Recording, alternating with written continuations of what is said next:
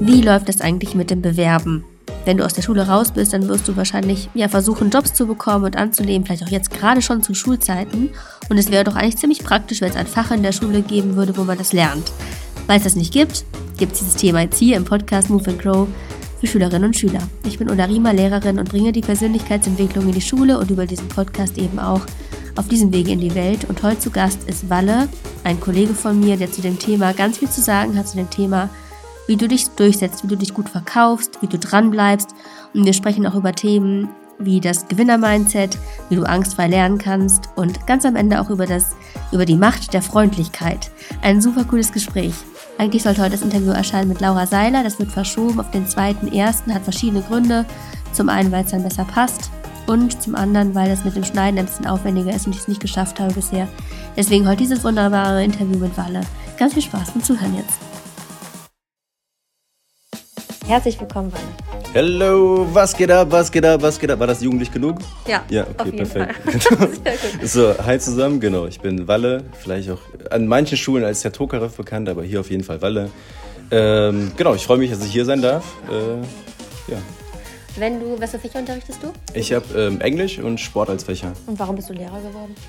Ähm, ganz ehrlich, weil, weil mir das, glaube ich, schon immer Spaß gemacht hat. Also du musst dir vorstellen, irgendwie ich habe schon in der vierten Klasse irgendwie schon so eine Art Nachhilfe gegeben, als ich irgendwie von meinem Lehrer gefragt wurde, ob ich das anderen erklären kann. Und da habe ich gemerkt, mir macht es halt ultra Spaß. Soll ich da in die, guckt man sich in die Augen Ist beim Podcast? Okay, Wie witzig. Meine, meine erste Podcast-Folge, genau. Also ähm, mir hat das damals schon voll Spaß gemacht, einfach Sachen zu erklären. Und das war für mich einfach, einfach so ein mega Gefühl, wo ich wusste, es hat Klick gemacht bei der Person, der ich das erklärt habe. Ähm, und ich weiß noch irgendwie, also wirklich just for fun. Wir hatten damals wie so eine, wie so eine Kindergang. Also wir haben uns einfach so, wir haben irgendwie welche Actionfilme geguckt und haben gesagt, ab jetzt sind wir in einer Gang. So, wir waren einfach, keine Ahnung, neun oder zehn Jahre alt. Und ich weiß noch ganz genau, wie ich irgendwie mit, mit zehn Jahren schon meinen Gangmitgliedern, in Anführungszeichen, ein Zeugnis geschrieben hat. Also ich habe dann quasi mal bewertet, ah, okay, super, du kannst jetzt super, super schnell klettern und rennen. Und dann habe ich das, also ich habe wirklich, wirklich ausgedruckt und es den Leuten gegeben, wo ich mir denke, krass, also, also unterbewusst, ich habe mich ja überhaupt nicht als Lehrer gesehen, aber ich habe das einfach denen so random in die Hand gedrückt und die haben sich auch voll gefreut. Also das war einfach, äh, ich glaube, schon ziemlich früh klar, ich will Lehrer werden. Aber das war nicht der einzige Wunsch. Also ich dachte auch damals, so ein bisschen so typisch Kinderwunsch, ich will Polizist werden. Und hat tatsächlich auch parallel zum, zum Lehrerstudium habe ich mich auch bei der Polizei beworben. Bei, bei mir ist so der Gerechtigkeitssinn so mega ausgeprägt und ich wollte einfach so, ist ja auch ähnlich, man will Leuten helfen. Man will irgendwie Leute auch so beschützen und vielleicht auch auf die richtige Bahn bringen. Ähm, ja, und damals wurde ich sogar angenommen bei der Polizei, habe ich aber dann doch dagegen entschieden, weil irgendwie so Work-Life-Balance, wie darf man die fluchen so ein bisschen? Ja. ja voll für den Arsch ist einfach. Ähm, und ich wollte einfach auch viel Freizeit haben oder auch viel in meiner Freizeit erleben. Ich wollte auch, also meistens muss man irgendwie da arbeiten, wo alle anderen frei haben. Du hast dann irgendwie frei, wo alle anderen arbeiten müssen. Also sowas wollte ich auf keinen Fall. Und ich glaube, ich wäre einfach auch bei manchen Sachen so viel zu lasch oder humorvoll. Irgendwie so bei, also ich will so, ich wollte damals so die richtigen Gangster bekämpfen und irgendwie so dafür das für Recht und Ordnung einstehen. Aber wenn einer irgendwie da plötzlich über so eine halb orange-rote Ampel rüberfährt oder falsch parkt oder wie auch immer, wollte ich nie der Buhmann sein und sagen, ey, hier, ne, jetzt Knöllchen, sondern ich glaube, also ich wäre dann kein guter Polizist, weil ich einfach dann ja. Ich meine, man kann das auch als Lehrer sagen, so. Ich meine, da muss man auch sehr strikt sein, aber ich finde das trotzdem was anderes, so. Du hast bestimmt Sympathiepunkte jetzt bei einigen, weil ich glaube, viele wollen Polizist oder Polizistin mhm. werden. Da kenne ich viele Schülerinnen und Schüler, die das sagen. Ich habe aber letztens auch darüber nachgedacht, dass wenn man Poli zur Polizei geht, dass man meistens gerufen wird, wenn irgendwas total Blödes passiert ist. Oh ja. Du bist halt immer nur auf dem Weg ins Negative. Mhm. Und mhm. hier an der Schule einzusetzen, dieses Fairness, dieses sich einversetzen für die für die Gerechtigkeit mhm, kannst du ja mhm. im Schulalltag auch wahnsinnig gut machen. Deswegen Auf jeden Fall, ja. Richtig gut. Wenn du jetzt, also ich habe ja schon eben so ein bisschen angeteasert, dieses, mhm. wie man jeden Job bekommen kann. Ich würde darüber gerne mit dir sprechen, was du dazu zu sagen hast. Wie bekommt man denn jeden Job? Also vielleicht als Einleitung, ich würde so ganz kurz anreißen. So, ich habe wie, ich habe irgendwie schon immer gefühlt gearbeitet. Also ich habe mit 13 schon so meine, meine ersten Zeitungen und Flyer verteilt. Äh, habe mit 16 Pommes verkauft bei Viktoria Köln beim Stadion. Äh, habe bei Bekannten irgendwie geholfen, da Plakate zu kleben und sowas. Und dann irgendwie mit 18, also ich habe wirklich super viele Sachen irgendwie ausprobiert. Und ich war dann irgendwie Sozialarbeiter, Honorarkraft in so einem Kölner Brennpunkt im Bürgerzentrum, äh, war tatsächlich auch äh, Kinder- und Jugendtrainer beim Kampfsport, Ich, hab, ich war anderthalb Jahre lang Barkeeper in einem Nachtclub und das hat mir richtig Spaß gemacht. Und ich hätte das auch wirklich auch weitergemacht, aber ich wurde irgendwann rausgeschmissen. Nicht, weil ich schlecht gearbeitet habe, sondern weil die mich halt jedes Wochenende wollten, also jeden Samstag. Und also du bist dann so fertig nach so einer Schicht, die geht dann von 22 Uhr bis 7 Uhr morgens und du bist halt um 8 Uhr erst zu Hause. Und ich habe dann gesagt, ich möchte gern einmal im Monat arbeiten oder zweimal im Monat, das war denen zu wenig. Dann war ich dann da auch raus. Ähm, genau, aber ich war, ähm, habe dann ähm, in, der, in der Förderhilfe geholfen. Und irgendwann, und jetzt, jetzt kommen wir wirklich zu den, in Anführungsstrichen, so richtigen Jobs, kam ich einfach auf äh, Videografie. Also mir hat das schon, schon immer, mich hat das schon immer fasziniert, Videos zu produzieren, selber so ein bisschen was, äh, was zu machen. Und ähm, nee, sorry für die, für die ganzen Sprünge. Wir fangen ein bisschen früher an. Das war, glaube ich, das zweite Semester meines Studiums 2014. Und ich habe wirklich, also ich habe hobbymäßig einfach die ganze so Annoncen geguckt, so, so eBay Kleinanzeigen, Jobs, verschiedenste Sachen. Ähm, und dann stand auf einmal Museumsführer gesucht im Kölner Sport- und Olympiamuseum. Und ich habe mir so, okay, hört sich voll interessant an. Ne? Und die so haben Englisch, Deutsch, Russisch gesucht. Und da habe ich einfach angerufen, dachte, okay, also ich, ich spreche gern vor Leuten und ich möchte gern Führung anbieten, warum nicht? Ne? Ein Sport, das liegt mir auch. Und dann habe ich da halt angerufen ähm, und dann wurde mir erstmal gesagt, ja, sorry, äh, achso, vielleicht ne, für alle so, das ist einfach Step Nummer eins, wenn da steht irgendwie, ne, schreiben Sie uns eine E-Mail, kontaktieren Sie uns. Das kann man eigentlich getrost ignorieren, weil es geht eigentlich immer um Telefonnummern. Weil das, ich finde, das Erste, was man machen muss, man muss sich im Klaren sein, auf der anderen Seite sitzt halt nicht einfach so der, der Arbeitgeber, sondern es ist einfach ein Mensch. Und der bekommt hunderte, vielleicht tausende Bewerbungen und man will sich ja einfach irgendwie hervorheben, man will ja irgendwie auch im Gedächtnis bleiben. Und das Erste, was man machen sollte, man sollte sich selbst überwinden und anrufen. Das heißt, man sollte, wenn da keine Nummer dabei stehen, steht, dann einfach im Internet gucken, okay, im Impressum, da gibt es meistens eine Telefonnummer, da gibt es einen Ansprechpartner, der halt die Leute einstellt und oft überrascht man die Leute, weil da war ja die in der Annonce ja gar nicht angegebene Telefonnummer, aber das, das finden die zu 99,9 Prozent. Ich sage einfach zu 100 Prozent. Die finden das alle super. Also die, du, wenn du dich dann vorstellst, die quatschen mit dir so ein bisschen Du bleibst immer in Erinnerung und zwar positiv. Und ich habe dann gesagt, ey, ich habe die Annonce gelesen, ich würde mich gerne bewerben als Museumsführer. Und die meinten dann, ja, sorry, äh, wir suchen gerade nur für Französisch. Und mein Französisch ist halt nicht gut genug, dass es für eine Führung ausreicht. Und ich habe gesagt, ja, ich würde das trotzdem gerne machen. Also das war so das Erste. Ich habe gesagt, ich habe trotzdem mega Interesse, was kann ich da machen? Und dann meinten die, ja, probieren Sie einfach mal so in ein, zwei Wochen vielleicht nochmal eine E-Mail zu schreiben. Und ich habe dann rausgefunden, an wen ich die E-Mail richten soll. Und nach zwei Wochen habe ich dann die E-Mail losgeschickt. Und dann kam dann keine Antwort. Und ich höre halt sehr, sehr oft von Freunden, wenn die sich irgendwo bewerben, ja, ich habe meine Bewerbung losgeschickt, aber da kam leider nichts. Und meistens frage ich dann, ja, hast du dann nochmal angerufen, dann hast du mal nachgefragt. Meistens kommt er so, nee, also wahrscheinlich wollen die mich nicht. Und ich dachte mir so, nee, also musst einfach nochmal schicken, so, also musst dranbleiben. Und dann habe ich meine zweite E-Mail losgeschickt. Und dann kam ich, bekam ich als Antwort, so probieren Sie es nochmal in einem halben Jahr oder keine Ahnung. Und das war mir aber zu lange. Und ich habe dann einfach nach zwei Wochen nochmal eine E-Mail geschickt und gefragt, hm, wie ist es? Ich hätte immer noch Interesse. Und wirklich, ich glaube, nach der vierten E-Mail, also ihr müsst euch auch vorstellen, ich war immer noch freundlich, ich war höflich, ich war überhaupt nicht so dieses, okay, wann geht's endlich los? Und ich habe wirklich ne, so immer so mein Interesse kundgetan. Ich meinte, ey, ich habe voll Interesse an dem Job und ich, das und das kann ich mitbringen an, an, an Skills, sage ich mal. Und wirklich nach der fünften E-Mail kam irgendwann der Anruf zurück von der Person, die ich halt auch erreichen wollte. Und die meinten, ja, Herr Tokarev, ich schätze sehr, dass Sie so hartnäckig sind. Kommen Sie doch einfach mal vorbei auf ein Gespräch. So, und ich so, ja, so perfekt, so, das ist es so. Und ich wurde dann eingeladen und dann im persönlichen Gespräch haben wir einfach auch wirklich nett gequatscht und äh, das hat funktioniert und auf einmal war ich Museumsführer. Ne, also damals habe ich dann so ein Skript von irgendwie 100 Seiten in die Hand gedrückt und der meinte, hier lernen und dann habe ich das irgendwann gelernt und so eine Probeführung gegeben und das ist wirklich einer der besten Nebenjobs, die ich jemals hatte. Einfach Museumsführer habe ich sieben Jahre lang gemacht. Ähm, also das vielleicht als erstes. Ne? Also hartnäckig sein und so ein erstes Nein nicht als Nein nehmen, weil oft Ne, wenn man gesagt bekommen hätte, hey, wir suchen gerade nur Französisch, sorry, würde man ja eigentlich abschalten und sagen, ja, okay, das ist es nicht. Aber ich hatte einfach Interesse und blieb dran. So, und da, also klar kann man sagen, okay, ja, der ist irgendwie dem so auf den Sack gegangen, aber andererseits, ne, wenn man einfach höflich, freundlich, aber bestimmt ist, dann finde ich, sollte man auch hartnäckig bleiben, das Ganze einfach versuchen. Und ähm, vielleicht auch wieder zum Thema Telefonieren. Äh, einer meiner ähm, Nebenjobs war es auch als Videograf für Startups quasi Erklärvideos zu produzieren. Das war dann auch so. Das habe ich bei, da habe ich dann ähm, hier bei, bei Studijobs oder sowas dann, ne, so ein Studentenjob, so eine Anzeige gesehen. Da werden halt Präsentationsdesigner und Videografen gesucht.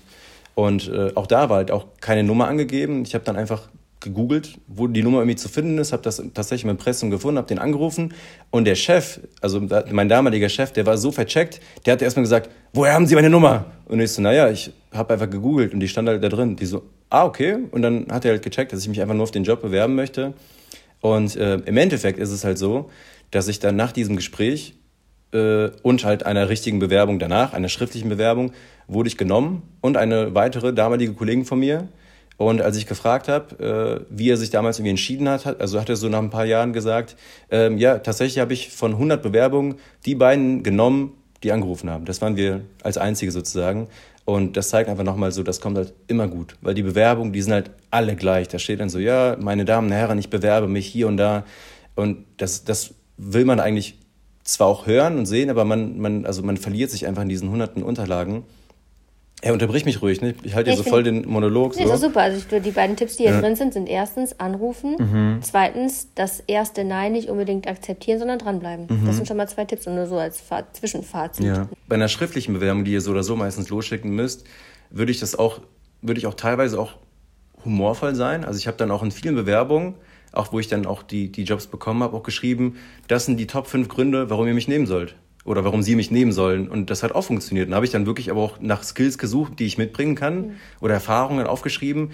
Und äh, im nachfolgenden Bewerbungsgespräch wurde mir das immer positiv zurückgemeldet, so, ach cool, das, fand, das hat uns so ein Schmunzler ins Gesicht bereitet, so, okay, wow, der ist ja von sich selbst überzeugt, aber das war jetzt auch nicht abgehoben, weil ich habe da jetzt auch nichts irgendwie da aufgeschrieben, was irgendwie super krass ist und einfach nur so, ja, das sind die Gründe, warum ich nehmen sollte. Und natürlich, wenn du dann als Arbeitgeber dann das siehst und liest, denkst du dir, okay, cool. So, ich habe nur nach 15 Bewerbungen und davon irgendwie 100 Stück und ich habe eine Bewerbung, wo dann steht, das sind die Gründe, warum ich den nehmen soll. Vielleicht lade ich den mal ein, lerne ihn kennen. Ne? Also vielleicht auch versuchen, so ein bisschen kreativ zu sein und vor allem auch immer so ein bisschen empathisch zu sein, sich in die Gegenseite reinzuversetzen, weil es, ne, das ist einfach so ein bisschen mein, oder eins meiner Lebensmottos, so ist, wir sind alle Menschen. Und auf der anderen Seite sitzt halt kein Roboter, sondern immer ein Mensch. So einfach, wenn man so ein bisschen überlegt, was, was erwartet denn der Mensch? Oder sich ne, einfach hineinversetzt, so der Mensch hat einfach so seinen, seinen fristen Arbeitsalltag und sortiert jeden Tag hunderte Bewerbungen, muss die irgendwie so priorisieren,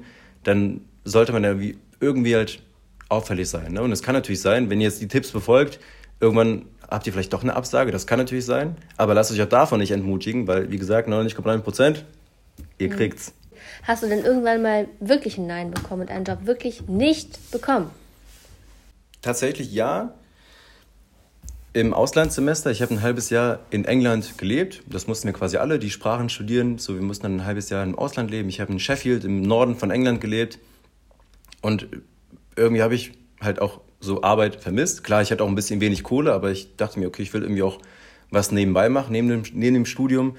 Und erstmal dachte ich, okay, ich bewerbe mich mal auf so Basic Jobs, die es halt gibt. Regal einräumen oder Barkeeper, weil ich, ich meine, ich kann das. Und da war sogar auch so eine deutsche Kneipe in England. Da dachte ich, okay, ich kann ja irgendwie Barkeeper nebenbei. Und ich habe alle meine Steps ausprobiert und es halt da erstmal nicht funktioniert. Also ich bin reinspaziert ins Lokal, habe gesagt, ey, äh, genau, ich habe direkt nach dem Chef gefragt, weil das ist mir da wichtig, weil ich kenne das, wenn die Leute sagen, ja, reichen Sie einfach die Bewerbung ein, wir geben sie schon dem Chef die kommt entweder gar nicht an oder das dauert mega lange. Also ich habe dann einfach nach dem Chef verlangt, höflich, und der war irgendwie nicht da. Und dann meinen die, ja, schicken Sie einfach die Bewerbung raus. Und ich wollte mich halt immer persönlich vorstellen. Ähm, das ging aber nicht. Also die haben halt beide gesagt, dieser Supermarkt und diese, diese Bar haben gesagt, nee, wir nehmen nur schriftlich an. Und ich habe dann auch äh, meinen Lebenslauf auf Englisch dann übersetzt, optimiert, war extra bei so einer Lebenslaufberatung und äh, also so einer Schreibberatung, wie man das halt auch richtig auf, nicht, nicht auf Englisch verfasst von den Worten her, weil das wusste ich, sondern es gibt natürlich auch Unterschiede, ne? so beim Lebensläufen, Bewerbungen. So, und ich habe das dann optimiert, habe es eingeschickt und da kam halt nichts. Und einer hat tatsächlich gesagt, so, nee, sorry, einfach gerade kein Bedarf. Und ich habe mir so, hm, einfach irgendwie mager. Und tatsächlich, ne, ich habe ja Lehramt studiert damals und habe mir, okay, wenn ich doch in Deutschland Lehrer sein kann, warum kann ich nicht auch in England Lehrer sein? Und tatsächlich war einfach das Erste, wo ich dachte, so, okay, dann ist es halt keine Bar, ist es ist halt irgendwie kein, kein äh, Supermarkt zum Regal einräumen. Ich bin einfach in so eine Grundschule, glaube ich, reinspaziert und meinte so, hey, hier bin ich. Ich möchte gerne unterrichten für die nächsten vier Monate, wo ich hier bin. Und die meinten, ja, aber ne, so funktioniert das bei uns nicht. Wir haben so ähm, Agencies, also quasi einfach so äh, Büros, wo du dich halt bewirbst, auf eine Warteliste kommst und die schicken dann quasi dich als Vertretungslehrer irgendwo raus an bestimmte Schulen, wo halt Bedarf ist. Und dann habe ich einfach gegoogelt und die nächste Agency war 290 Meter entfernt laut Google Maps und ich dachte, okay, warum anrufen? Ich gehe einfach rein. Und ich bin einfach so random reingegangen in dieses Büro, hab da geklingelt, das war irgendwie die vierte Etage. Und tatsächlich hat mir sogar der Chef geöffnet. Das war einfach so ein ganz normales Bürogebäude halt, ähm, so eine Agency. Und der Chef war halt total verwundert, weil er erstmal nicht verstanden hat, was ich von ihm wollte. Und ich meinte so, ey, ich bin hier, ich will mich gerade gerne als Lehrer bewerben, hier bin ich so. Und er so, ach so, ja, sonst rufen die Leute an oder schicken eine E-Mail. Ich so, ja, aber ne, hier bin ich, was kann ich machen? Und er so, kommen Sie jetzt mal rein. So, und dann habe ich mich hingesetzt mit dem, gequatscht. Und wie gesagt, er fand das irgendwie richtig cool, dass ich einfach reinmarschiert bin. Und dann meinte er, ja, Sie müssen jetzt nur noch so an so einem zweitägigen Workshop mit, äh, mitmachen, dann einmal Führungszeugnis beantragen und Abfahrt. Ne? Und dann hat es geklappt. Und dann war ich da tatsächlich Vertretungslehrer in England und wurde dann so dreimal die Woche immer so in verschiedene Schulen rausgeschickt. Äh, genau. Äh, ja. Also, ne, da hat es tatsächlich erstmal Nein gehagelt, wo ich aber dann dachte, so, okay, aber willst du das dann wirklich? Und ich habe das dann wirklich an mehreren Bars versucht und der Chef war irgendwie auch nie da und telefonisch niemand zu erreichen. Ich habe mir, okay, dann probierst du vielleicht einfach auch irgendwie den Zweig, den du gerade studierst, ne? Weil du, damals hatte ich schon Bachelor, Bachelorzeugnis so als, als Referenz, sage ich mal.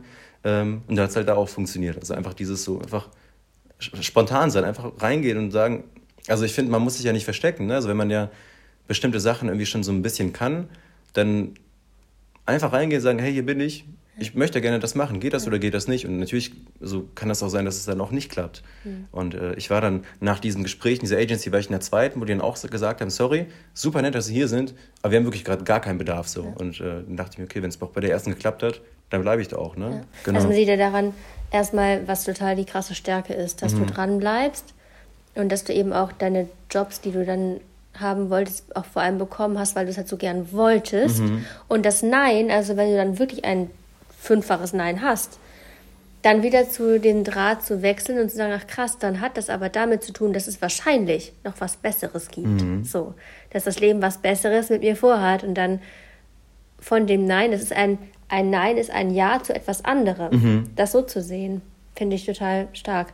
Und du strahlst ja total aus, dass du so unglaublich erfahren hast, wie selbstwirksam du mhm, bist. Ne? Auf jeden das ist Fall. auch ein Punkt, ja. diese Selbstwirksamkeit, dass du das dadurch erfährst, weil du in die Situation reingehst und merkst, krass, wenn ich anrufe, wenn ich ein Nein nicht akzeptiere, wenn ich die Bewerbung beim Chef abgebe, das sind jetzt die drei Punkte. Mhm. Gerade in der Schule im Kontext, wir gehen mal zum Thema angstfrei lernen, mhm. haben wir ja in der Schule Erfahrungen gemacht, wo wir die Selbstwirksamkeit vielleicht nicht erfahren, wenn wir Angst im Unterricht haben mhm. oder Angst, irgendwas beim Lernen falsch zu machen. Mhm. Und ich glaube, man kann die Schule schon nutzen, um Selbstwirksamkeit zu erlernen und Auf dann auch dir, das was ja. dann auch später im Unterricht, im Job oder eben auch bei der Jobsuche hilft. Frage an dich, wie schaffst du es als Schülerin oder Schüler von einem angstbesetzten Lernen hin zu einem angstfreien Lernen zu kommen? Ich glaube, dass das erste Oh, ist eine gute Frage, wenn man das wirklich ganz, ganz konkret fragt, ne? Weil. Oder du kannst auch von dir berichten, ja. wie es bei dir war. Wo hast du Angst unter Angst gelernt? Vielleicht ist das der beste Einstieg. Ja, also tatsächlich hatte ich schon viel Angst in der Schule, muss ich ehrlich zugeben. Vor allem, also ich bin ja selber Sportlehrer, aber damals als Kind hatte ich einfach ungeheure Angst vor bestimmten Sportthemen. Also ich hatte wirklich mega Schiss vom Turnen. Also alles, was irgendwie am Reck war. Ich habe mich wirklich erfolgreich in der Grundschule, in der weiterführenden Schule, ich habe mich immer versteckt vom Brett. Ich habe mir einmal irgendwie so am Bauch wehgetan, an der Reckstange oder irgendwie so. Äh, damals war ich ein bisschen pummelig, ich habe so mein, mein Bauchfett einfach eingeklemmt an der Stange. Das hat voll wehgetan. Ich hatte einfach mega Schiss, wurde dann noch ausgelacht und so. Dann dachte ich so, okay, nie wieder, so weißt du, so dieses typische, ist okay, ne, das, was dir Angst oder Schmerz und wie auch immer bereitet, du vermeid das. Damals halt meine irgendwie Vermeidungstaktik. Ähm, und jetzt auch nicht nur ich, so, also was ich in Sport irgendwie damals nicht konnte, das konnte ich dann irgendwie so in Sprachen gut. Ich habe schon mal Sprachen geliebt, auch Englisch. Und wenn ich irgendwie selber gern aufgezeigt habe und irgendwie was so auf Englisch gequatscht habe, ich hatte super viele Freunde, die neben mir saßen, die auch die Antwort immer wussten, die super gut waren in Englisch, aber sich nie getraut haben zu sprechen.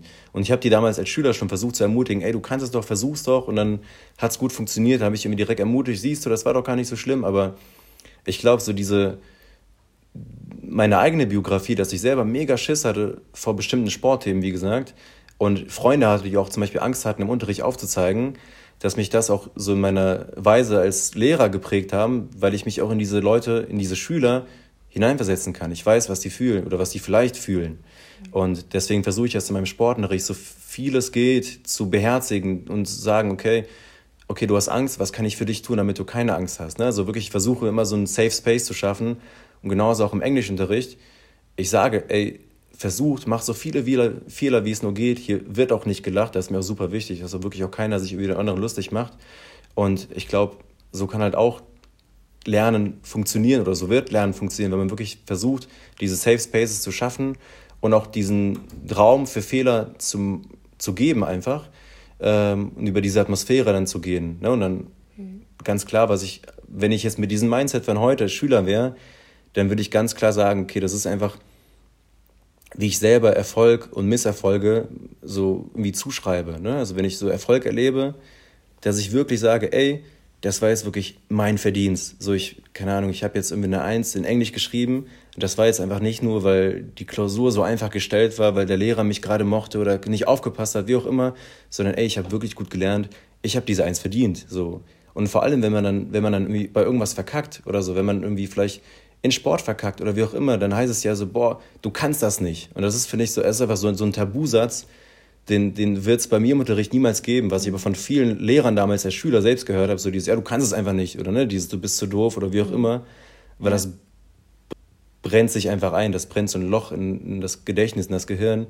Dieses, das Fixed Mindset, also dieses, ja, ja, es gibt dieses, ja. das Fixed Mindset, wo man einfach sagt, ich bin so, mhm. und dann gibt es das Gegenteil, das ist das Growth Mindset, mhm. dass man nicht sagt, ich kann das nicht, sondern ich kann das noch mhm. nicht. Und das hat unglaublichen Effekt auch aufs Lernen. Ja, auf da gibt es ganz viele im Insta-Lehrerzimmer, die auch sagen, ja, ja. Unterrichtet einfach nur das Growth-Mindset. Und genau das ist, glaube ich, Aufgabe von jedem Lehrer, jeder Lehrerin, das sich bewusst zu machen, was mhm. dieses Fixed Mindset, wie man das mit, auch mit Sprache manchmal bedient, mhm. was totaler Quark ist. Und da kannst du, der jetzt gerade zuhört, einfach in dieses wirklich in die Sprache reingehen und sagen, ich kann das noch nicht. Mhm. Und dieses Wort ist so wichtig in diesem Glaubensmuster, was man für sich verändern kann, allein schon ein Stück weit durch die Sprache. Ey, auf jeden Fall. Und gerade, ich finde, du hast es mega gut formuliert, weil dieses noch nicht, wenn man dann noch so als weiteren Step geht und sagt, okay, dieses noch, was ist dieses noch? Wenn man sich das für sich ganz klar definiert und dann auch nochmal mit so Zwischenschritten, so, die zum Ziel führen, versieht, dann finde ich, hat man gewonnen. Weil dieses noch nicht, das gibt es immer im Leben. Du fängst irgendwie ein neues Hobby an, du kannst es einfach noch nicht. Ne? Oder du fängst neue Sprache an zu lernen oder versuchst einen neuen Skill zu entwickeln, ob es jetzt ein Salto ist oder du versuchst dir das Fotografieren beizubringen, du kannst es noch nicht. Und wenn du dann aber für dich checkst, vielleicht zusammen mit anderen, die es schon besser können, wenn du dann für dich definierst, ah, okay, Step 1, keine Ahnung, ich muss vielleicht erstmal wirklich rein die Vokabeln einfach lernen. Step 2, ich muss vielleicht jeden Tag fünf Minuten zu, dazu verwenden, um das und so und so zu machen. Wenn man, sage ich mal, diese fünf Steps durchlaufen, dann merkt man schon, ach krass, so schlecht bin ich ja gar nicht mehr, sondern ich bin da auf dieser Stufe schon viel, viel besser geworden. Und ich glaube, wenn man das vor allem als Lehrer für seine Schüler definiert und denen beibringt, sich das irgendwann selbst, für sich selbst zu definieren, dann hat man, glaube ich, auch im Leben, jetzt, okay, nicht gewonnen, das wäre, glaube ich, viel zu krass gesagt, aber man hat einfach einen riesen Vorteil im Leben, weil man dann weiß, okay, tatsächlich, auch so kitschig, wie es auch klingen mag, nichts ist so möglich, weil selbst wenn, wenn dein Talent nicht hergibt, irgendwie der schnellste Sprinter überhaupt zu sein oder die, die schönste Sängerin zu sein, wie auch immer, also Gesangsstimme, so trotzdem kann man das so trainieren, dass man immer besser wird. So, und das geht immer. Ja. So, das, das ist mein Glaubenssatz ja. zumindest. So, ne? Ja. Du hast ja auch Eignungsprüfung an der Sporthochschule auch, mhm. wie es gab, dass du, ich meine, das ist überhaupt total krass, mhm. dass du in der Schule Sport so negativ behaftet hattest mhm. eine Zeit und jetzt Sportlehrer bist. Das finde ich wirklich Wahnsinn. Ja.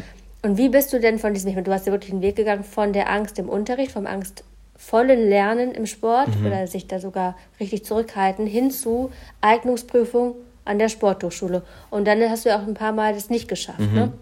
Magst du erzählen, wie das war? Ja, auf jeden Fall. Also so gerade zu Sport. Das Ding ist, für mich war der Sportunterricht gerade so in der Unter- und Mittelstufe negativ behaftet. Aber das Sporttreiben an sich Überhaupt nicht, weil ich habe Sport geliebt. So, ich habe es geliebt zu joggen.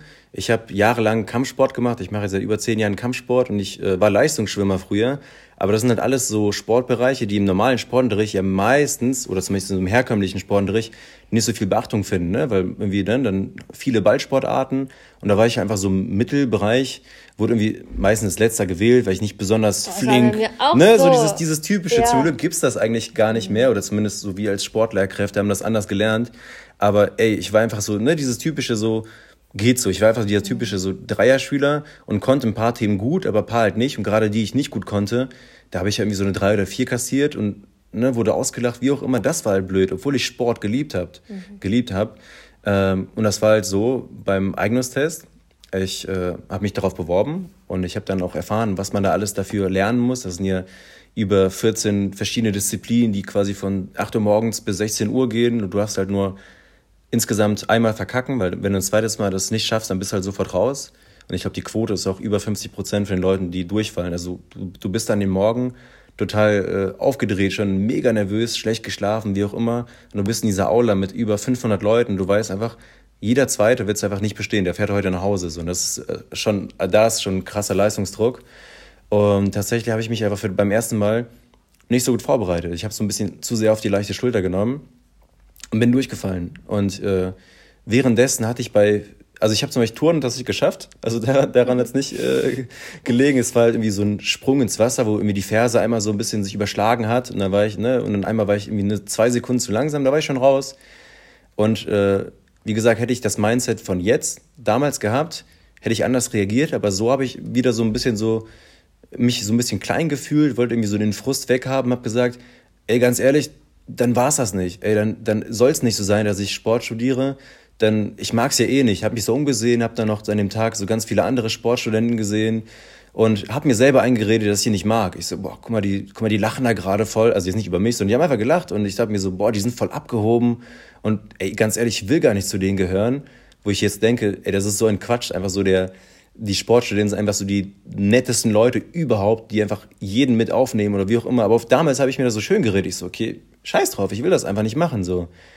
Und dann ein paar Monate später, wo ich dann erstmal gecheckt habe, so, ey, stimmt eigentlich gar nicht, du willst schon Sportlehrer sein, du willst das studieren, probier's doch einfach nochmal.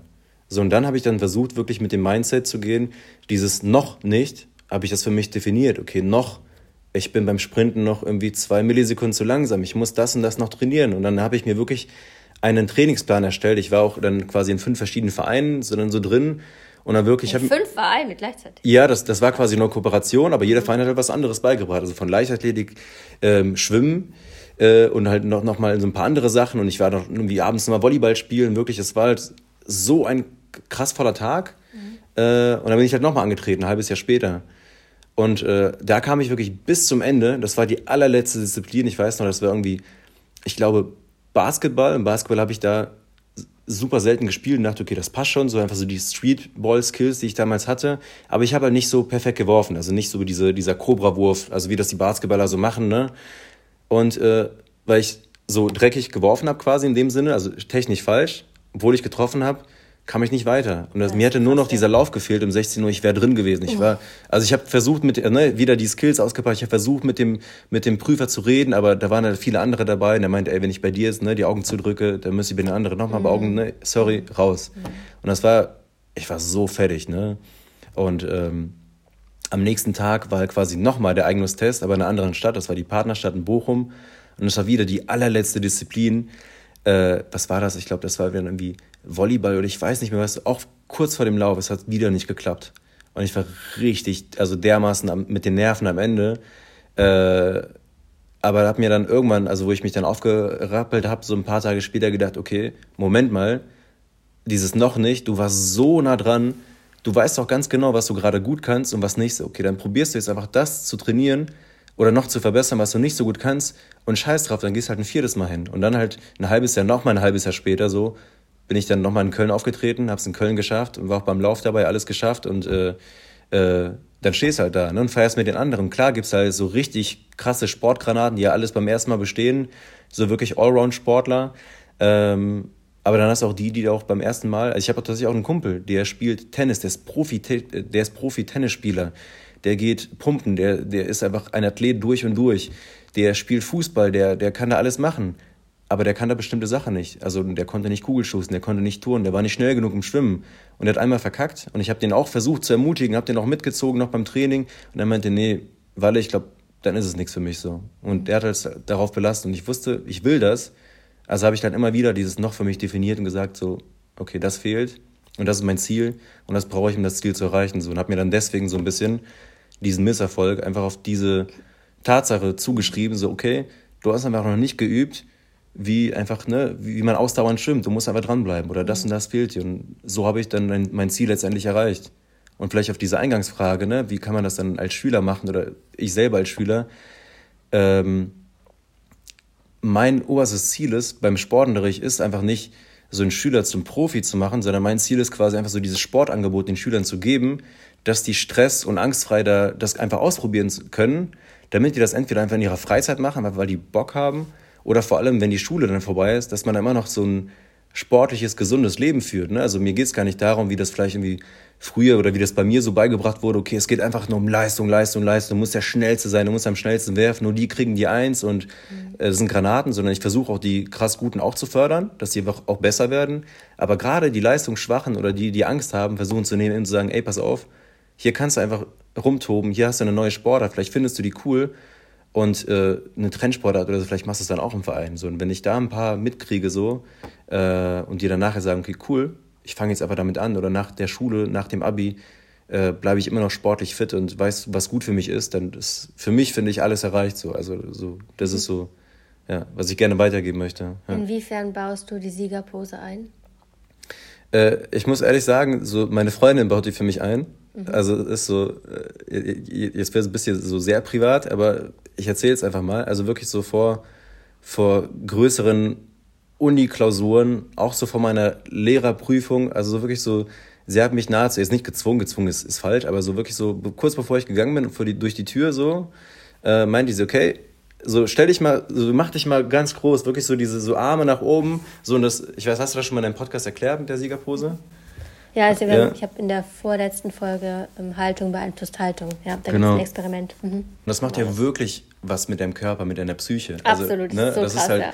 Und ich bin halt froh, dass da niemand zuschaut, so. Also so meine, meine Freundin sagt so, okay, ey, und wer wird die Prüfung schaffen, so, und dann reiße ich so die Hände hoch und wie auch immer so. Und ich will mich, glaube ich, nicht trauen, wenn da so zehn andere Leute um mich rumstehen würden, aber so einfach, macht das für euch. Einfach so, nehmt wirklich so diese Siegerpose ein, kurz vor einem stressigen Erlebnis, kurz vor einer Prüfung, wie auch immer, irgendwas, wo es, was für euch wichtig ist, vielleicht auch bei einem Bewerbungsgespräch, dass ihr einfach selber ein bisschen zur Ruhe kommt, merkt, okay, so, ich bin krass, so, ich kann das, ich werde das, ich werde das packen, so, und das macht wirklich viel, viel mit euch und äh, ja, ich kann es auch nur empfehlen, genau.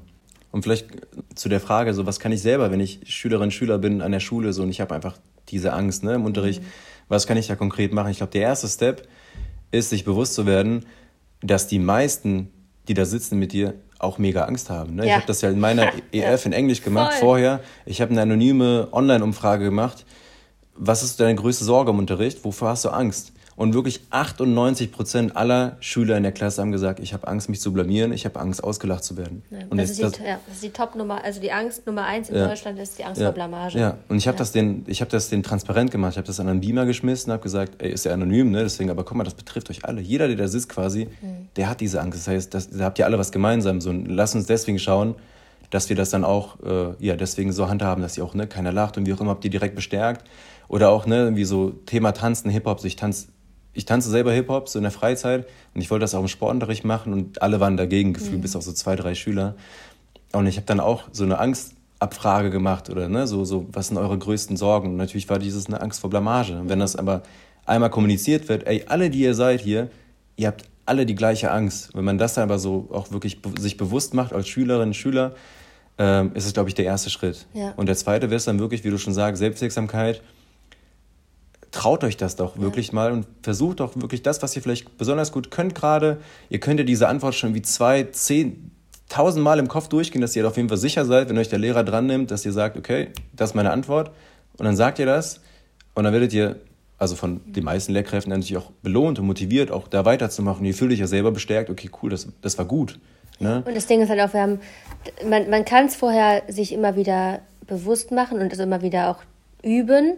Und irgendwann aber gibt es auch einen Punkt, wo man, wo ich finde, was auch sehr stark sein kann, ist eben vorher nicht so krass zu durchdenken. Mhm. Also dieses einfach melden und machen, einfach machen, weil wir, wenn wir Angst haben, meistens vorher Angst haben, mhm. aber nie während wir es machen. Während du dich meldest und dann einfach losredest, hast du die Angst gar nicht mhm. mehr. Die ist davor ganz, ganz krass und die wird dann immer geringer. Und auch dieses, man muss sich immer wieder daran erinnern, dass es den anderen auch so geht. Und du kannst auch von dir auf andere schließen wenn jemand anders etwas sagt und falsch macht, wie lange denkst du darüber nach, dass der andere was falsch gesagt hat? Gar nicht lange, vielleicht ganz kurz, ah ja, ich, aber dann nur unter dem Motto, ja, was ist denn die richtige Lösung? Du shiftest ja nicht, du shiftest ja schnell auf dieses, was ist die richtige Lösung, wie geht's weiter und dann wird der Fokus ganz schnell weggelenkt von demjenigen, der was falsch gesagt hat. Oder im positiven Sinne wird derjenige sogar noch ermutigt, mhm. es nochmal zu versuchen und schafft es dann. Aber wir bleiben ganz, ganz selten bei den Dingen, die die anderen vermeintlich peinlich finden, hängen. Wir mhm. sind so sehr bei uns selber mit uns beschäftigt, ja. dass wir selber so und so gerade das und das machen, dass man da gar nicht so viel die Sorge hat, was denken denn die anderen. Mhm. Auch wenn das nicht weiß, es ist ganz, ganz schwer, sich das immer wieder bewusst zu machen, weil man einfach immer die Frage hat, was mhm. denken die anderen. Aber es ist letztendlich gar nicht so relevant in den Köpfen der anderen. Ja.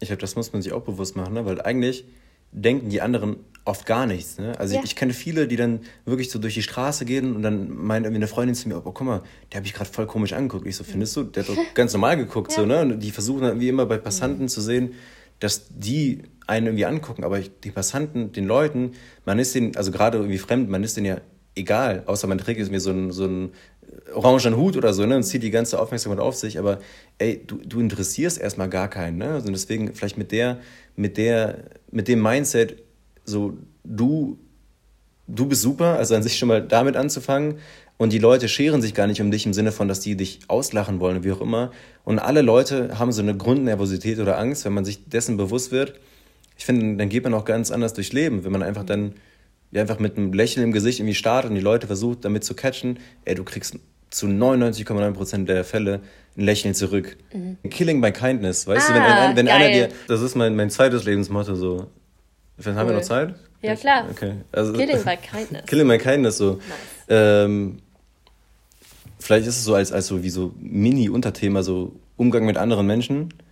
Und ich denke mir halt immer, oder es ist so ein bisschen auch mein Lebensmotto so, hinter jeder, vor allem negativen Emotion, verbirgt sich halt irgendwie so ein Grund oder so quasi eine oder eine, andere so, so ein anderer wahrer Grund, sage ich mal. Also gerade wenn irgendwie Menschen einem unfreundlich sind, also keine Ahnung, du wirst irgendwie auf einmal im Supermarkt angeschrien, so von einer Mitarbeiterin oder von irgendeiner Person, dann nehme ich das gar nicht irgendwie zu Herzen, sondern denke mir so, okay, warum hat die denn jetzt gerade so reagiert? Warum hat die jetzt so geschrien und versucht der Sache auf den Grund zu gehen?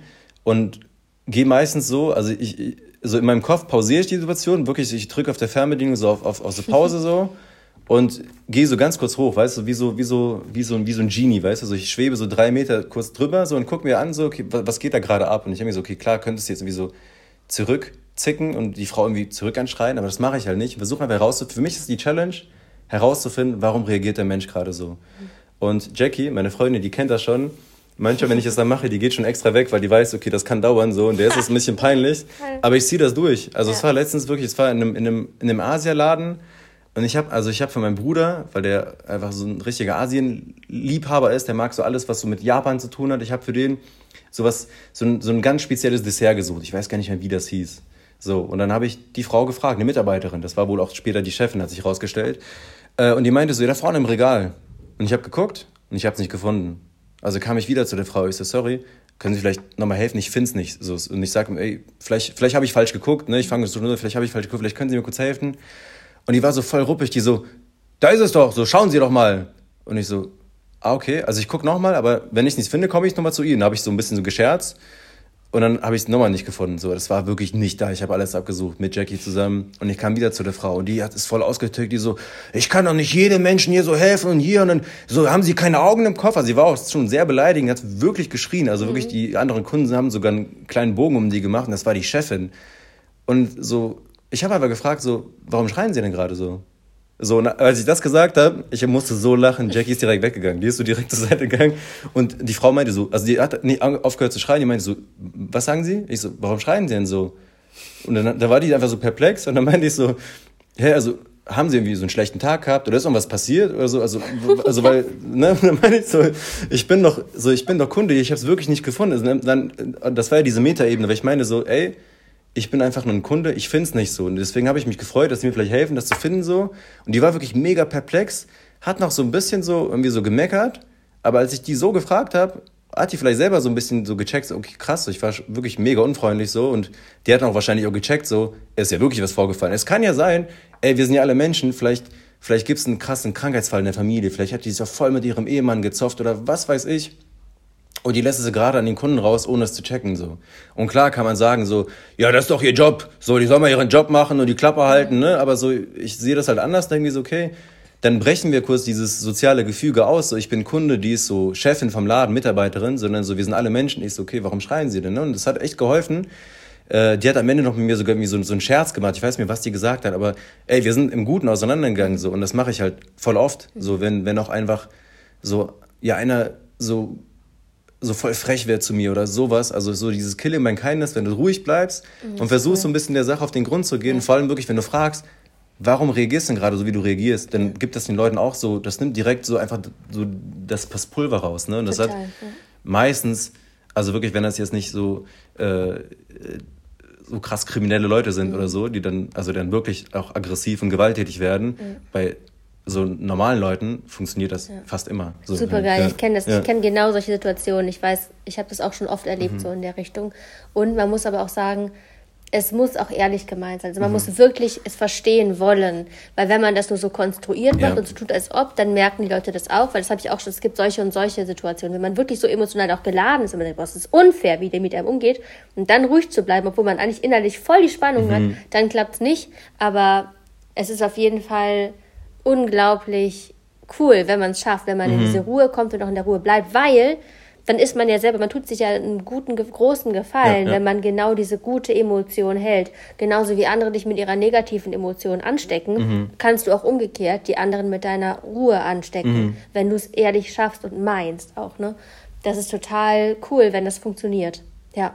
Mega gut. Jo. Letzte Frage. Wenn mhm. Du Schülern einen Lebensratschlag mitgibst, du kennst die Frage vielleicht. Mhm. Ähm, also entweder die stehen morgens vorm Spiegel und du könntest denen ein, was an den Spiegel schreiben. Was mhm. steht da? Und.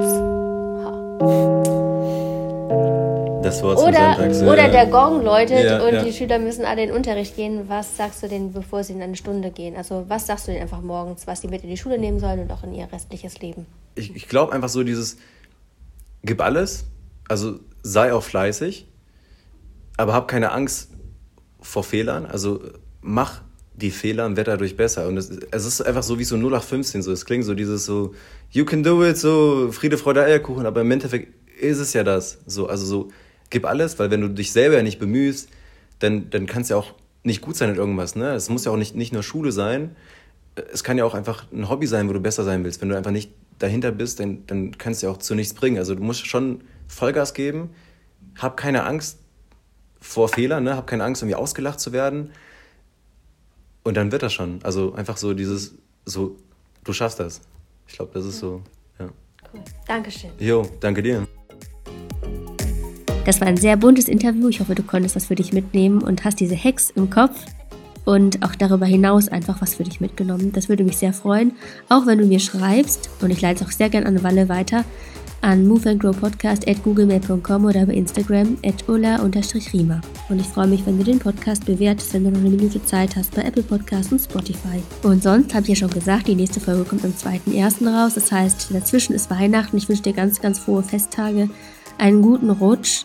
Hoffe, du bist gesund und deine Familie auch und du genießt die Ferien bis dahin. Und dann hören wir uns am 2.1. wieder mit dem Thema Selbstzweifel und Druck von außen, wie du das im Inneren in dir selber lösen kannst mit Laura Seiler. Also bis dahin mach's ganz gut. Ciao.